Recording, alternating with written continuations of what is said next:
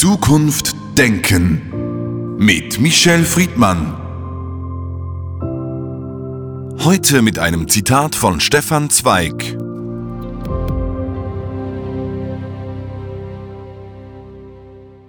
Und dann standen sie an den Grenzen, dann bettelten sie bei den Konsulaten, und fast immer vergeblich. Denn welches Land wollte Ausgeplünderte, wollte Bettler? Michel Friedmann, jedes Jahr am 20. Juni findet der Weltflüchtlingstag statt. In diesem Jahr fällt er gerade auch in diese Zeit des EU-Asylabkommens, das letzte Woche beschlossen und besprochen wurde. Dieses Abkommen wurde breit diskutiert, gerade in Deutschland unter dem Aspekt der anstehenden Migrations- und Asylfragen. Aus der deutschen Sicht, bevor wir auf die europäische kommen, wie haben Sie diese Entscheidung und Diskussion wahrgenommen? Es ist ja keine deutsche Sicht, sondern in der deutschen Sicht gibt es verschiedene Sichtweisen. Sie sind parteipolitisch eigentlich gebündelt. Die Grünen, die, weil sie noch nicht in der Regierung waren und das eine CDU-Regierung beschlossen hätte, wie übrigens auch die SPD, dagegen ähm, Demonstrationen und äh, große Aufrufe der Unmenschlichkeit gestartet hätten und jetzt als Regierungsparteien dem zugestimmt haben, aber zerrissen sind. Gerade die Grüne Partei verliert gerade ein Stück, ein weiteres Stück ihrer DNA. Und äh, was jetzt beschlossen worden ist, ist äh, zum Nachteil der Flüchtlinge Wobei man immer berücksichtigen muss, dass die deutsche Perspektive bei diesem Ausgleich oder bei dieser Vereinbarung nur eine von vielen war. Die deutsche Perspektive ist reingegangen und hat gesagt, wir müssen pragmatisch eine europäische Lösung finden. Ohne europäische Lösung wird die Frage der Menschen, die flüchten, in den nächsten drei bis fünf Jahren den europäischen politischen Raum verändern. Populismus, Rechtsextremismus wird wachsen.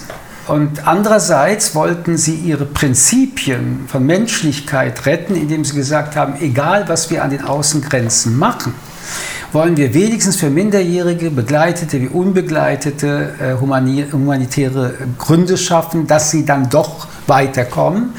Das ist dann nicht mehrheitsfähig geworden. Das heißt, die Deutschen sind zurückgekommen mit, was diese Bundesregierung angeht, nur einen lachenden Sieger, das war die FDP, und zwei Parteien, die einen Teil ihrer Basis, bei den Grünen ist es bestimmt die Hälfte, etwas verkaufen müssen, was sie wirklich bis zu diesem Moment als des Teufels, als das Unmenschliche äh, definiert haben. Spannend ist natürlich gerade in dem Zusammenhang, dass die Grünen eine Außenministerin haben, die durch die Welt reist, ja man könnte sagen predigt und von werteorientierter feministischer Außenpolitik spricht und die eigentlich äh, ab nächste Woche oder wann auch immer, jedenfalls äh, auch wenn es parlamentarisch äh, durchgegangen ist, sich von Herrn Erdogan anhören wird müssen, dass ihre Glaubwürdigkeit doch eher in eine Doppelmoral und Heuchelei umgekippt ist und dass auch er eine Werte bezogene Flüchtlingspolitik macht, äh, wahrscheinlich mehr als die Deutschen. Also auf Deutsch gesagt, für Flüchtlinge, Menschen, die flüchten, ist die Lösung an der Außengrenze stecken zu bleiben eine mögliche Fortsetzung des Desasters von Moria und äh, was wir dort erlebt haben als Prinzip. Moria, das Flüchtlingslager in Griechenland, Sie waren selbst dort und mit dem Rückblick auf diese Zeit vielleicht nochmals nachgefragt. Sie haben jetzt die Matrix anhand der Parteipolitik aufgezeigt und eigentlich sollte ja Asyl keine parteipolitische Frage sein. Wie sollte man das politisch richtig umsetzen und nach welchen Kriterien dann? Wir haben ja noch gar nicht äh, darüber gesprochen, dass selbst dieser Kompromiss von Ländern wie Polen und Ungarn, die ja nicht dafür waren, also das war eine Abstimmung nach Mehrheit, das ist bei außenpolitischen Fragen ja nach EU-Recht möglich.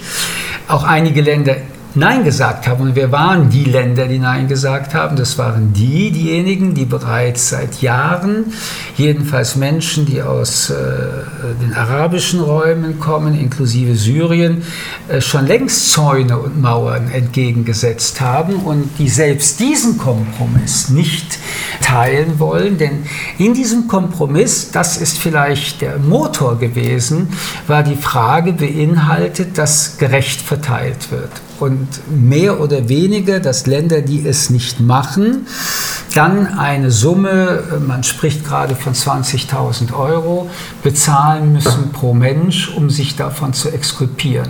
Aber diese drei Länder haben gleich gesagt, wir lassen uns doch nicht von so einer Mehrheitsabstimmung unsere innenpolitische Konzeption kaputt machen. Also es ist, wie gesagt, schlechter. Diejenigen, die es für Flüchtlinge humanitärer wollten, sind drei Schritte zurückgegangen. Aber diejenigen, die schon längst nicht mehr humanitär sind, sind nicht einen Schritt nach vorne gegangen. Wir haben ein aktuelles Beispiel. Die EU zahlt jetzt Hunderte von Millionen Euro an Tunesien, wo die politische Lage unsicher ist, um zu verhindern, dass noch mehr Flüchtlinge nach Europa in diesen Raum kommen. Was ist denn die richtige Politik jetzt nochmals aus der Sicht Europas im Umgang mit der Frage von Migration und Asyl. Auch hier herrscht in dem Beschluss eine weitere Unsicherheit, nämlich dieser ganze Beschluss macht nur Sinn, wenn Menschen, die geflüchtet sind, zurückgenommen werden. Mittlerweile weicht man von dem Grundgedanken aus, dass jemand, der sagen wir aus Tunesien kam, in Tunesien aufgenommen werden muss ob das klappt oder nicht, hängt davon ab, ob er dann in der EU geblieben wäre oder aufgenommen wird. Also, dass die Drittländer zu sicheren Drittländern definiert werden und dort dann nach EU-Recht die Möglichkeit besteht, abzuschieben. Das ist bereits auf so dünnem Boden, dass jetzt sogar darüber diskutiert wird, dass man äh, Menschen, die illegal nach Europa wollten, überall hin abschieben kann. Eine weitere deutliche äh, humanitäre Verunsicherungen für Menschen, die, die geflüchtet sind. Jetzt kommt Ihr konkretes äh, Beispiel. Wie überzeugt man Länder, Menschen, die aus Tunesien rausgegangen sind, aus welchen Gründen auch immer, wieder aufzunehmen. Auch da scheint nur noch das Geld zu funktionieren. Die Europäische Union wird in diesem Jahr bis zu 900 Millionen äh, Euro an Tunesien überweisen. Ob sich Tunesien demokratisiert oder wie es jetzt auch sichtbar wird, eigentlich wieder den umgekehrten Weg gehen könnte, ist nicht klar.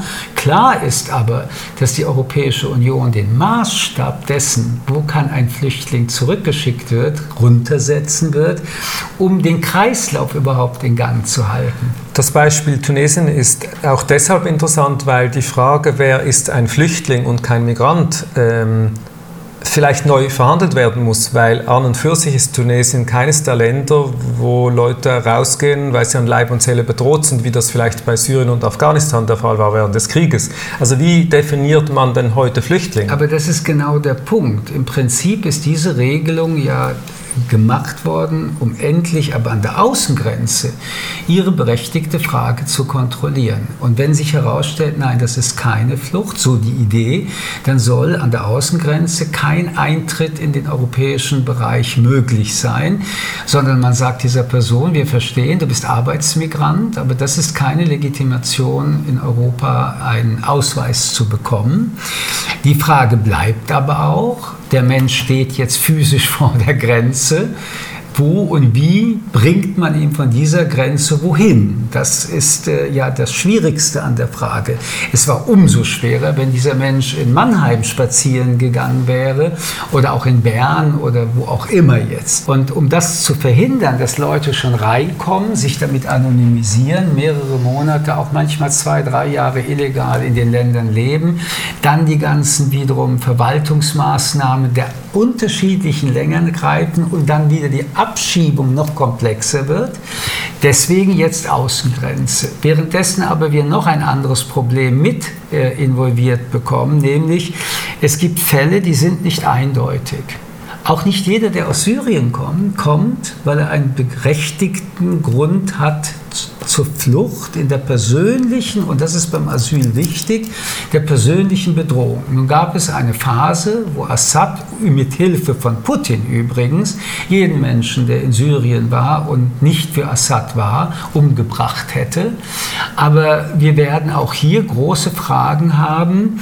Ist jetzt Syrien, und das diskutieren Innenministerinnen in Europa, ist jetzt Syrien, wo dieser aktive Mord von Assad nicht mehr so stattfindet, weil er sich koschern möchte in der Arabischen Liga beispielsweise, ist das noch ein Zustand, wo man sagen kann, nicht jeder Platz in Syrien ist so gefährdet oder gibt es bereits Plätze, wo man sagen kann, an diesem Platz ist es ein sicherer Rückzugsort. Es werden also aus dem Bedarf und dem Bedürfnis der Abwehr wahrscheinlich dann Kriterien verwässert. Deswegen es wird schlechter für Menschen wie Flüchtlinge. Wenn man diese Fragen politisch, wirtschaftlich und zum Teil auch gesellschaftlich anschaut, steht man ja oft vor dem Dilemma, vor der Ohnmacht wenn wir jetzt den Philosophen Michel Friedmann fragen, was ist die richtige ethische Haltung in Bezug auf Aufnahme von Menschen? Natürlich hat jeder Mensch, der kommt, das Recht, dass seriös abgeklärt wird, welchen Status er hat. Und dennoch ist ja die überforderte Gesellschaft in Europa so weit, dass Mehrheiten sich formieren gegen diese Politik. Also erst einmal muss man, bevor wir es philosophisch diskutieren, noch einen rechtlichen und ökonomischen Aspekt einführen. Die Idee der Rücktransfers hat nicht nur jetzt mit Geld zu tun, sondern mit einer wiederum äh, Frage, dass man ausgebildete oder auch in Tunesien auszubildende junge Menschen, die von der deutschen Handels- oder von der deutschen Handwerkskammer dann in äh, Lernzentren ausgesucht wird und in anderen Ländern auch, gerne hier als qualifizierte Arbeitnehmerinnen ähm, einlädt. Denn das ist die Wahrheit aller jetzt Länder, die Deutschland, Frankreich uns fehlt aufgrund des demografischen Wandels.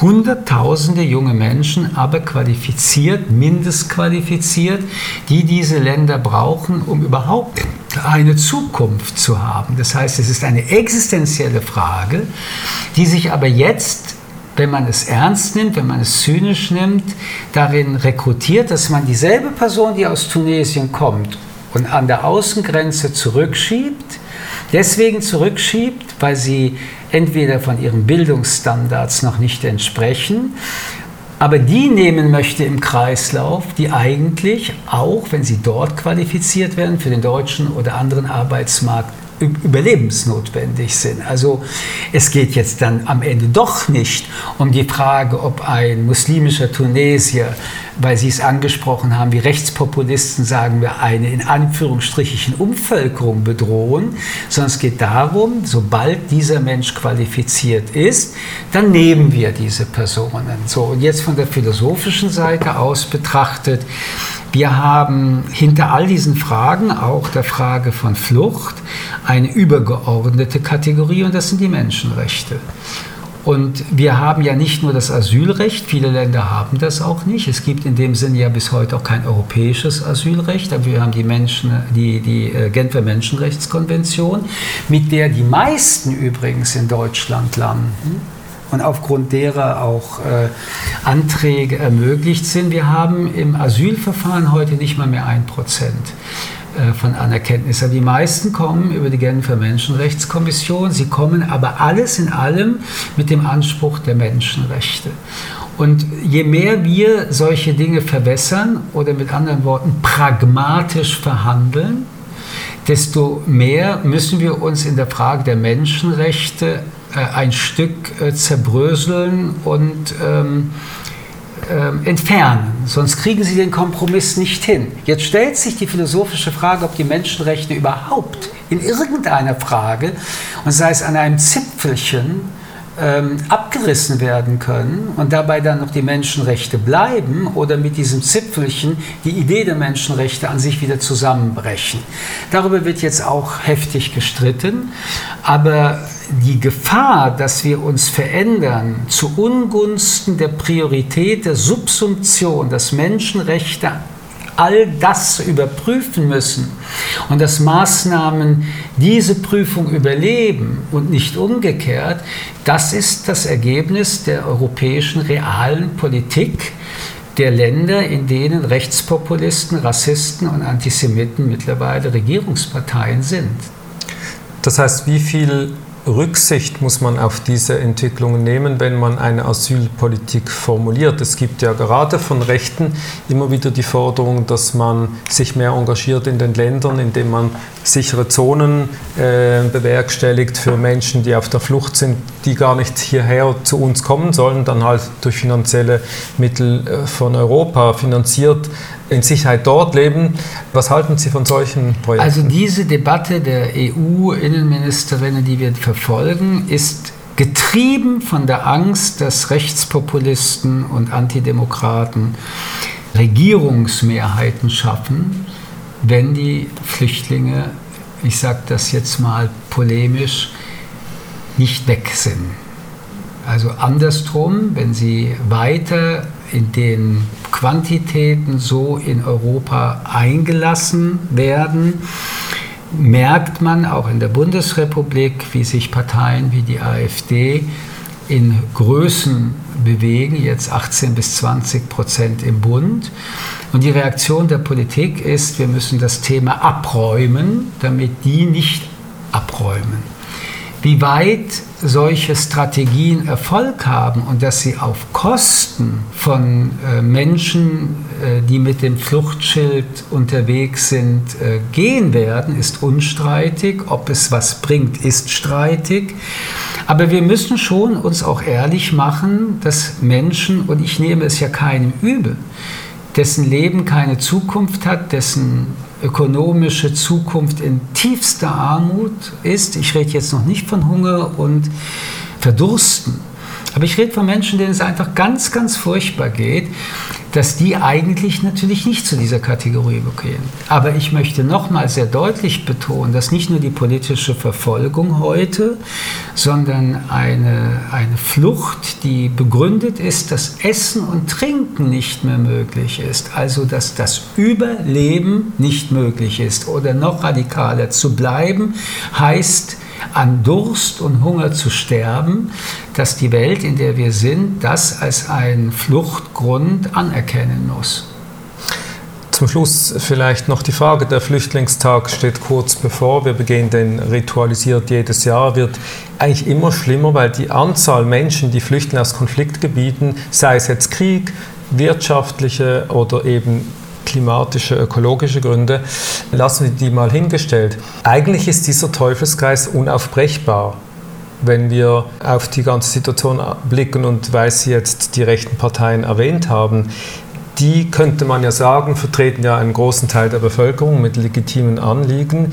Hat Europa letztendlich ein rechtsextremes Problem oder ein politisches, weil dieses Problem der Frage von Asyl lange nicht gelöst wurde? Also es gibt in Europa auch völlig unabhängig der Frage der Menschen, die flüchten, ein rechtsextremes Problem und das ist das Demokratieproblem an sich, zu dem übrigens auch Menschenrechte konstitutiv gehören. Aber wir haben ja nicht die Flucht zu bekämpfen, sondern die Fluchtursachen. Darüber reden wir in dieser auch mittlerweile doch sehr abgelangweilten Begründung seit mehr als Jahrzehnten. Aber eigentlich ging es uns oder geht es uns immer nur dann an, wenn diese Fluchtursachen so dramatisch sind, dass die Menschen schon in Bewegung sind. Es ist äh, für uns nicht überraschend, dass in Ländern auch wie Jemen oder andere, auch in vielen Ländern in Afrika, Menschen kein Wasser und keine Ernährung mehr haben. Und die Welternährungsorganisation arbeitet ja immer in der, der Prämisse, die schlimmste Not durch das Warenliefern zu lindern. Aber wir beschäftigen uns nicht, wie wir in diesen Ländern wieder Mikroökonomien, aber auch mikroökologische Situationen schaffen können, dass Menschen dort wieder essen, trinken und ein Leben führen, das für uns nicht nachvollziehbar wäre, aber diese Menschen so leben und damit eine Zukunftsperspektive aufbauen können und ihr Land nicht verlassen wollen. Man muss es immer noch mal sagen, du verlässt ja nicht das Land nur, du verlässt nicht mal dein Dorf, du verlässt deine intimen Beziehungen, Eltern, Geschwister, Freunde. Und das will der Mensch an sich nicht. Ich glaube, dass wir in diesem Jahrhundert, was wir gerade besprechen, wiederum nicht zu einer Lösung bringen können. Die globale Ungerechtigkeit in unserer Welt, die Möglichkeit, dass einige Länder mit einem unglaublichen Reichtum ihre Zukunft und Gegenwart bauen, kann nur funktionieren, weil hunderte Millionen, Milliarden Menschen den Preis dafür bezahlen.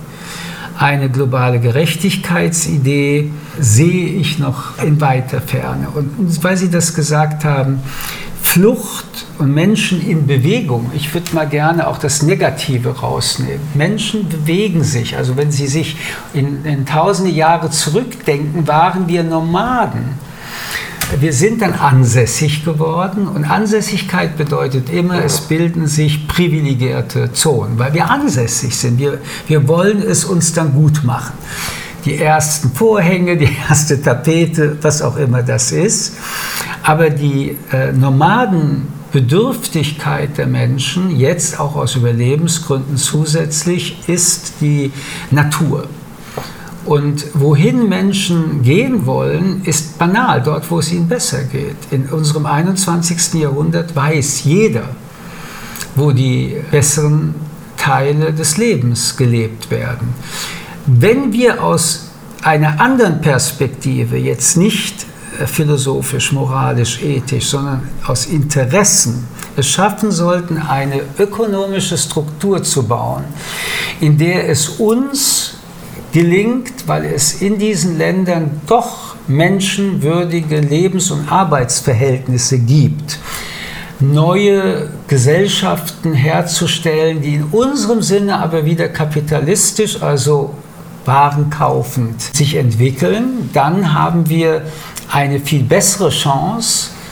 Ich befürchte, dass wir in den nächsten Jahren die besten Köpfe aus den eh schon armen Ländern uns rauskaufen.